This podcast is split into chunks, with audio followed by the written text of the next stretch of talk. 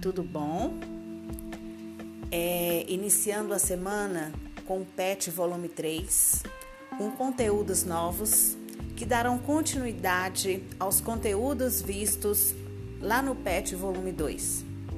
Lá no PET Volume 2, nós vimos o que é uma função e vimos também função do primeiro grau ou função linear. E dando continuidade, vamos falar de função do segundo grau ou função quadrática. Mas não se fala em função do segundo grau sem antes relembrar equações do segundo grau.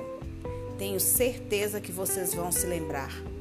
Lá no nono ano, quando vocês estudaram aquelas equações, aplicavam aquela fórmulazinha de Bhaskara para encontrar as soluções, lembram? Pois bem, hoje nós vamos falar sobre elas.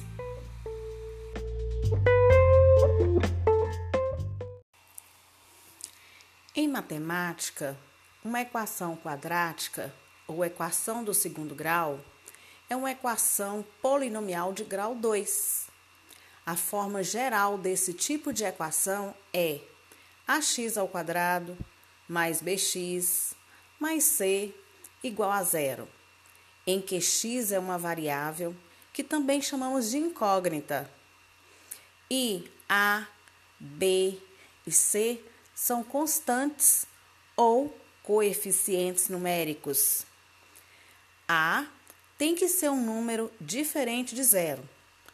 Por quê? Porque se ele assumir o valor zero, a equação deixará de ser do segundo grau e passará a ser uma equação linear ou do primeiro grau. As constantes A, B e C são números reais, portanto, podem ser números positivos, negativos, fracionários, decimais e assim por diante.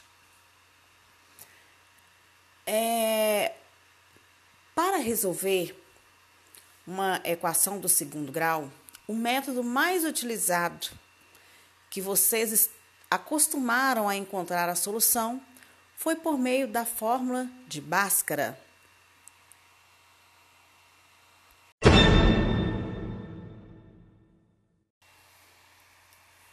Encontrar a solução de uma equação do segundo grau é você encontrar valores para x que satisfaçam a igualdade, ou seja, que torne verdadeira essa igualdade.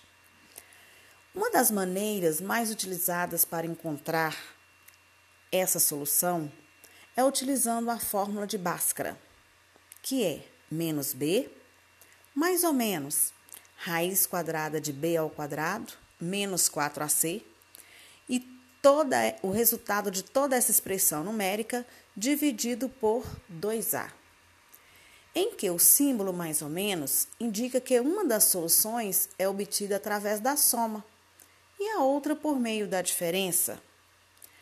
Nessa fórmula, o resultado, ou seja, o termo b ao quadrado menos 4ac, recebe o nome de discriminante. É esse valor que nos possibilitará verificar se a equação terá uma solução, nenhuma solução ou duas soluções. Resumindo, quando o discriminante, ou seja, quando delta for menor que zero, não, a equação não terá raízes reais. Quando delta for igual a zero, a equação terá duas raízes reais e iguais. Quando delta for maior que zero, ou seja, um número positivo, a equação terá duas raízes reais e diferentes. A essas raízes nós daremos o um nome. Geralmente a chamamos de x' e x duas linhas.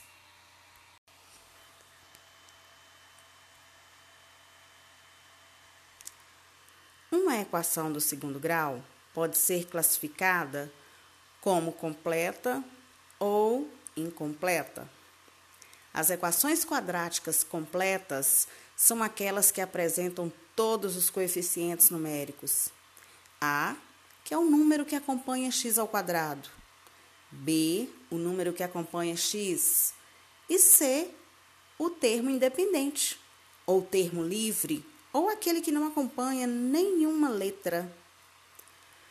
Mas uma equação do segundo grau também pode ser chamada de incompleta quando apresentam somente o termo A, ou o termo A e B, ou o termo A e C. Mas em todas essas classificações, podemos utilizar a fórmula de Bhaskara para encontrar suas soluções. Existe somente a fórmula de Bhaskara como método de resolução de uma equação do segundo grau? Não. Existe também um método da fatoração, que é um método que nós vamos utilizar aqui no PET para encontrar as raízes de uma equação do segundo grau.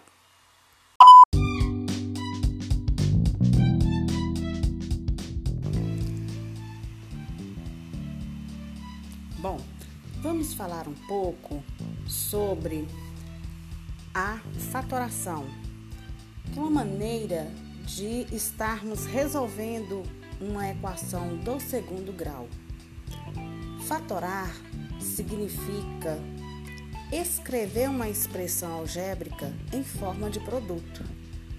Resumindo, é simplificar a escrita de uma expressão algébrica, escrevendo-a em forma de multiplicação. Muitos métodos são utilizados para solucionar equações. O método da fatoração é muito fácil e bastante funcional. Porém, é importante lembrar que nada do que conhecemos hoje foi facilmente surgido e sem nenhum esforço desenvolvido. Todo conhecimento armazenado ao longo do tempo e hoje compilado e organizado é fruto de longa trajetória de descobertas, desafios e compartilhamentos. Nem sempre foi possível visualizar representações tão práticas das equações. A maneira, o passo a passo para encontrar a solução de uma equação do segundo grau por meio da fatoração, nós vamos ver via videoaula que postarei assim que possível. Um abraço e estarei sempre à disposição de vocês em caso de dúvidas. Até mais!